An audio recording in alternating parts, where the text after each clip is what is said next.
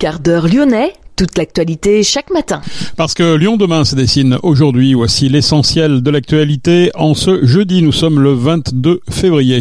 Plusieurs ministres attendus à Lyon aujourd'hui et demain, dont Christophe euh, Béchu, le ministre de la Transition écologique et de la cohésion des territoires, accompagné de ses ministres et secrétaires d'État délégués. Une trentaine de personnes occupaient illégalement un terrain privé rue Baraban dans le 6e arrondissement.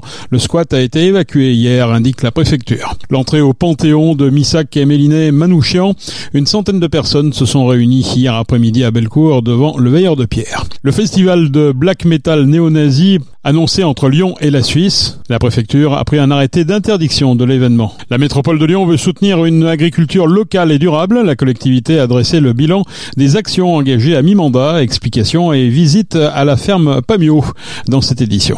Lyon demain, le quart d'heure lyonnais, toute l'actualité chaque matin, Gérald de Bouchon. Bonjour à toutes, bonjour à tous. Météo France active ce jeudi la vigilance jaune pour vent violent dans 81 départements dont le Rhône. De fortes rafales et des averses sont attendues. La vigilance doit prendre fin à 23 heures selon Météo France. La neige devrait tomber au-dessus de 1000 mètres d'altitude. Les températures restent douces pour la saison. Christophe Béchu est à Lyon aujourd'hui et demain et le ministre de la Transition écologique et de la cohésion des territoires ne vient pas seul. Il est accompagné en effet de ses ministres et secrétaires d'État délégués. Dominique Faure au collectif territoriale, Sabrina Agresti, Roubache à la ville et à la citoyenneté, Hervé Berville, maire et biodiversité, et Guillaume Casbarian au logement. Ils visiteront les grandes cités TAS dont le chantier de réhabilitation doit s'achever cette année à Villeurbanne, puis ils participeront ce soir à un débat public en préfecture à partir de 19h30. Un passage par le marché de gros de Corba est prévu demain matin. Une trentaine de personnes occupaient illégalement un terrain privé rue Baraban dans le 6e arrondissement. Le squat a été évacué hier, une opération motivée par des faits de trafic et d'emprise mafieuse selon la préfecture. Trois ménages, sept adultes et neuf enfants ont été mis à l'abri. Lyon demain? La radio lyonnaise a écouté partout dans le monde. L'entrée au Panthéon de Missac Méliné Manouchian, une centaine de personnes se sont réunies hier après-midi à Bellecour devant la sculpture du Veilleur de Pierre pour rendre hommage au couple de résistants arméniens. Raphaël Debu, conseiller métropolitain et secrétaire du Parti communiste du Rhône, a salué une reconnaissance tardive mais indispensable, non seulement de la résistance communiste, mais également de toutes les femmes et de tous les hommes nés sur un autre sol que le nôtre et qui s'engagèrent à défendre sur leur vie l'honneur et la liberté de leur patrie d'adoption. Fin de citation. Le festival de black metal néo-nazi Call of Terror, l'appel à la terreur, pourrait faire son retour ce samedi en Rhône-Alpes. Le lieu précis entre Lyon et la Suisse n'a pas été précisé sur l'affiche révélée par le journal Libération. La préfecture du Rhône a pris toutefois un arrêté d'interdiction d'événements. Les autres départements qui pourraient servir de point de chute du concert vont aussi prendre des arrêtés similaires. La date du 24 février coïncide avec la fondation du parti nazi par Adolf Hitler en 1920. La tête d'affiche Graveland est connu pour ses morceaux à la gloire du Troisième Reich. Le groupe euh, Leibwachter, garde du corps, fait partie de la programmation et son nom fait clairement référence au nom de la division SS chargée de la protection rapprochée d'Adolf Hitler, précise l'arrêté d'interdiction. Les services de l'État craignent des propos incitant à la haine raciale et à la violence. En 2020, près de 400 néo-nazis avaient réussi toutefois à se réunir à l'espace culturel de rencontre de Châtillon-la-Palue dans l'Ain. Lyon demain, un site internet, du son, de l'image, un média complet pour les Lyonnais qui font avancer la ville. La métropole de Lyon veut soutenir une agriculture locale et durable. La collectivité a dressé le bilan des actions engagées à mi-mandat pour accompagner les agriculteurs et les habitants vers une production locale et bio. Le Grand Lyon a investi 10 millions d'euros dans cette filière. À Genève, la ferme Pamio a profité de cette manne à hauteur de 200 000 euros, ce qui a permis de moderniser certains équipements. Rachel Castan s'est rendue sur place.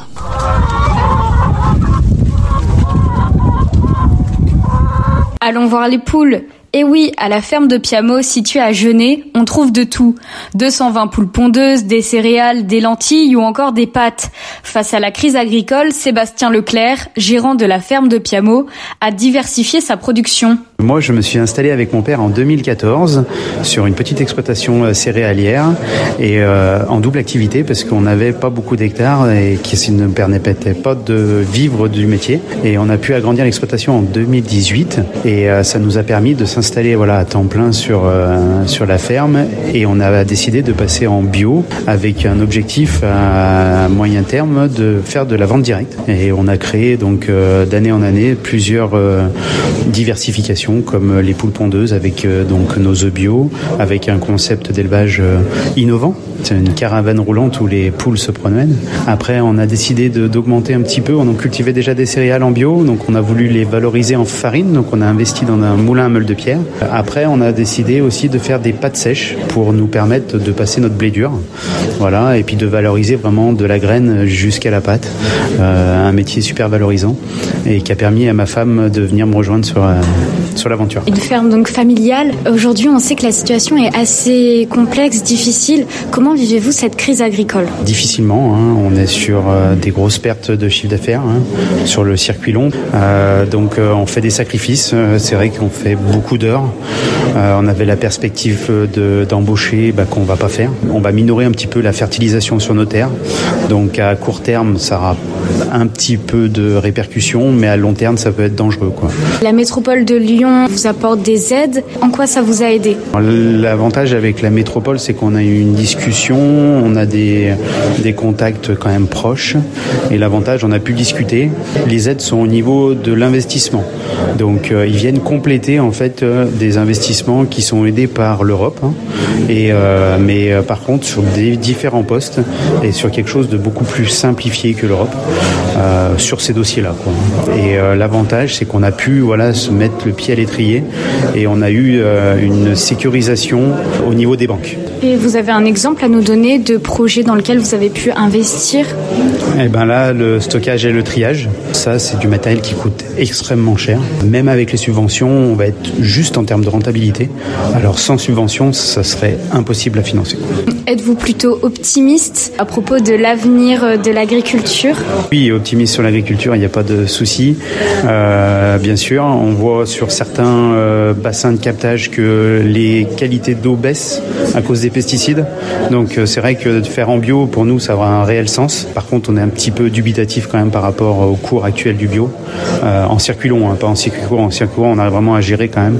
Donc je pense qu'on va plutôt privilégier voilà, le circuit court, mais ça va nous nécessiter d'embaucher et d'avoir plus de travail quand même. La ferme de Piamo a notamment pour projet d'investir dans un trieur afin de faire leurs propres semences. Cela n'aurait pas été possible sans les aides de la métropole de Lyon.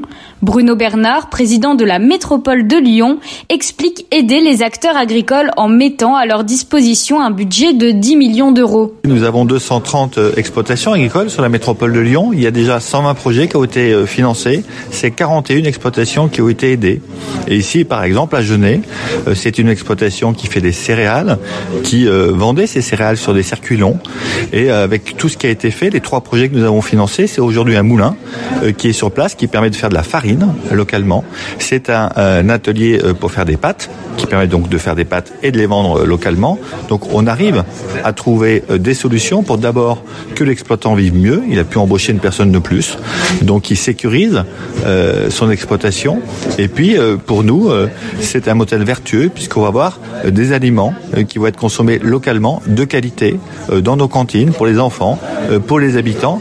Donc c'est ça à la. La lutte contre la crise agricole est un projet dans lequel s'implique depuis trois ans la métropole de Lyon. Pour cela, Jérémy Camus, vice-président de la métropole de Lyon délégué à l'agriculture et à l'alimentation, cherche à favoriser le circuit de proximité d'augmenter massivement les moyens d'aide à l'agriculture. On n'a pas attendu la crise agricole et la colère des agriculteurs pour agir.